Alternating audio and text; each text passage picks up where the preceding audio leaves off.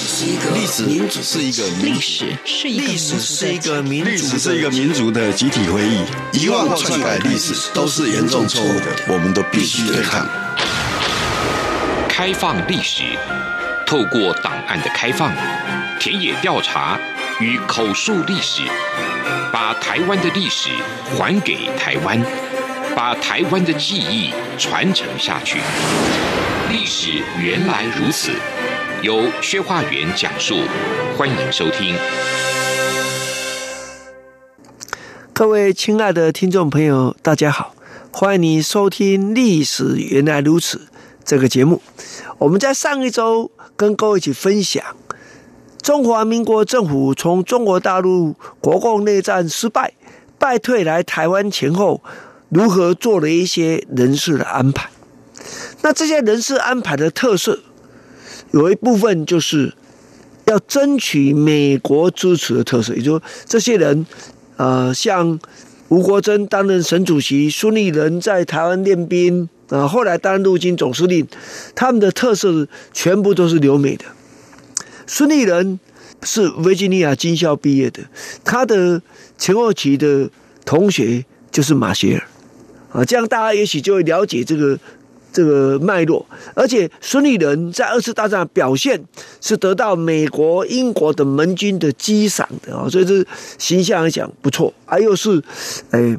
清华大学毕业，有一定的，呃，跟传统国民党的党党军的系统又不一样。那吴国桢是 Princeton 的政治政治学的博士，治理上海又有政绩，好，所以你就看出这一个。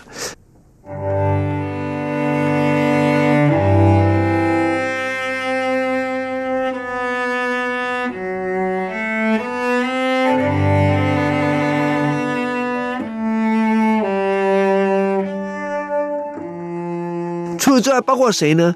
对，当时跟在蒋介石旁边重要一个人是谁？王世杰，他后来担任啊、总统秘书长，最后担任中央研究院院长。那王世杰有什么重要？因为王世杰被认为是国民党内自由派的代表，他本人是比较宪法的权威，那么跟胡适等人交好，所以这些东西都是变成说一种形象啊。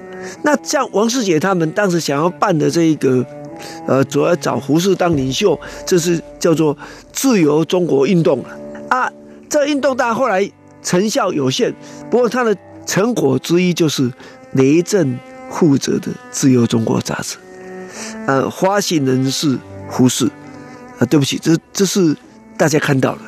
因为根据当时的法律规定，发行人必须住在台湾。我们都知道胡适那时候没有住在台湾，所以实际上发行人一直是雷震的啊，这是另外一件事了哈。不过至少胡适挂名就是一种代表的意义、象征的意义啊，也就代表着国民党外或国民党内，哎，这比较自由派倾向的人，呃，如何支持蒋介石，呃，来反共。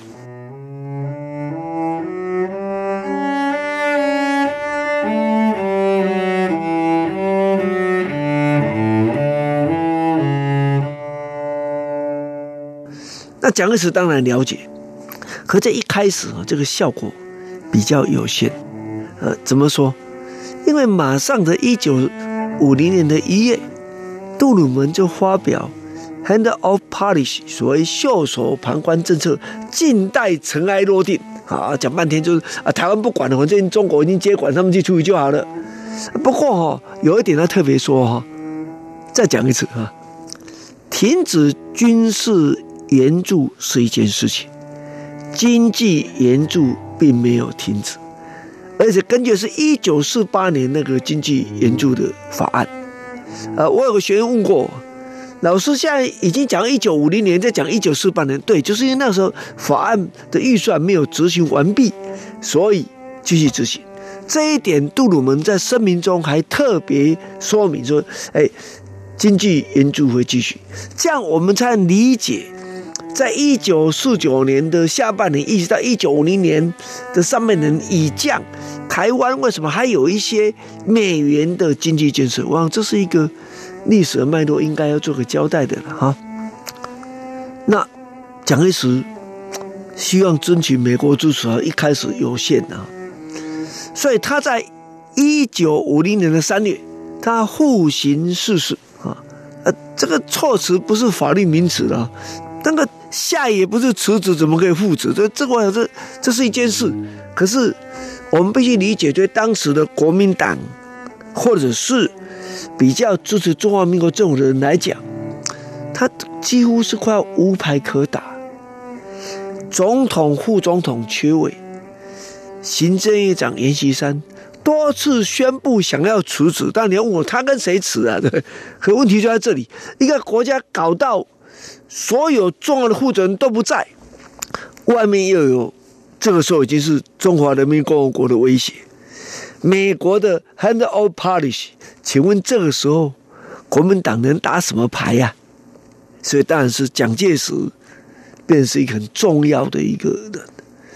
那比较有争议是后面这一段，蒋介石在这个复职的这个前后，他重用，所以你看王世杰就变成总统秘书长，而这很重要，对外的很重要的窗口。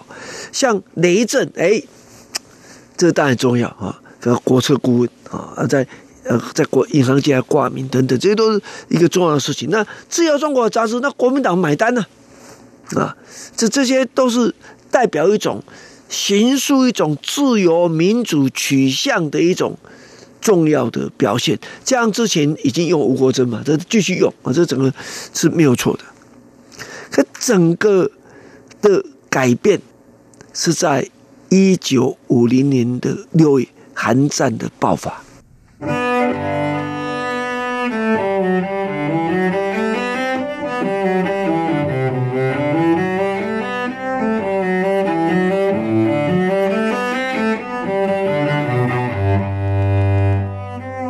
我们知道韩战的爆发，基本上是对于中华民国政府或者国民党来讲，等于是西安事变一样的，共产党当然西安事变一样，所以它是很重要的一件事情。那转危为安。这原来蒋经国讲的“危急存亡之秋”过了，转危为安这一刹那，当然反攻大陆是当时的国民党高层共同的主张跟梦想。我从来不怀疑他们当时真的想要回去，甚至认为有机会就要回去。我我认为这没有问题。可是问题不在这嘛，在转弯之际，你要怎么做反攻？这个时候在国民党内部，我们就看出不同的政治路线。呃，其中最明显的是国民党的改造。那西西派，因为过去在中国大陆形象不是很好，美国非常不喜欢西西。那蒋介石也不喜欢西西。这个时候，当然在国民党改造里面，西西派会淡出是可以理解的。可问题是，那国民党有没有准备采用什么样的方式来反共？是不是准备用民主方式来反共呢？啊，如果用蒋经国晚年的话，有没有准备用三民主义来反共呢？嗯、可是国民党没有。国民党当时想的整个国民党体制是要朝向一个，呃，他当然不像列宁党这种前卫党，和他的期待，党可以扮演关键性的角色，采用民主集中制的方法。那也就是说。透过党来领政，党来领军，这是国民党改造的特色。可是这个时候已经不再是训政时期了，已经是宪政时期。这样来讲，当然对主张自由民主反共人来讲，会觉得遗憾或者失望啊。不过各位，这不是当时就发现了，改造花一点时间，所以没办法马上看出端倪。那另一方面，这个国民党的内部。的包括像我们刚才王世杰这些人，或者是甚至连陈诚，哎，那这个时候如何团结海内外反共人士来共同反共是重要的，因为当时很多人对国民党失望，留在香港没有来，有的人流亡海外，是不是要团结一致来反共？所以当时很重要的一件事情就是所谓要做反共救国会议，甚至于在后来蒋介石的元旦文告也说要。举行反共救国会议，对不起，这个会议从来没有举行过。哎，这很奇怪，你你都宣告要要做，为什么没有做啊？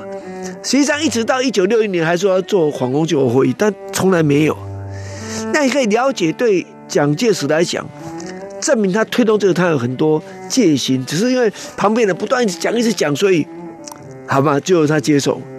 那接受人很好玩，那就发生重要的事情，就是发生了王世杰事件。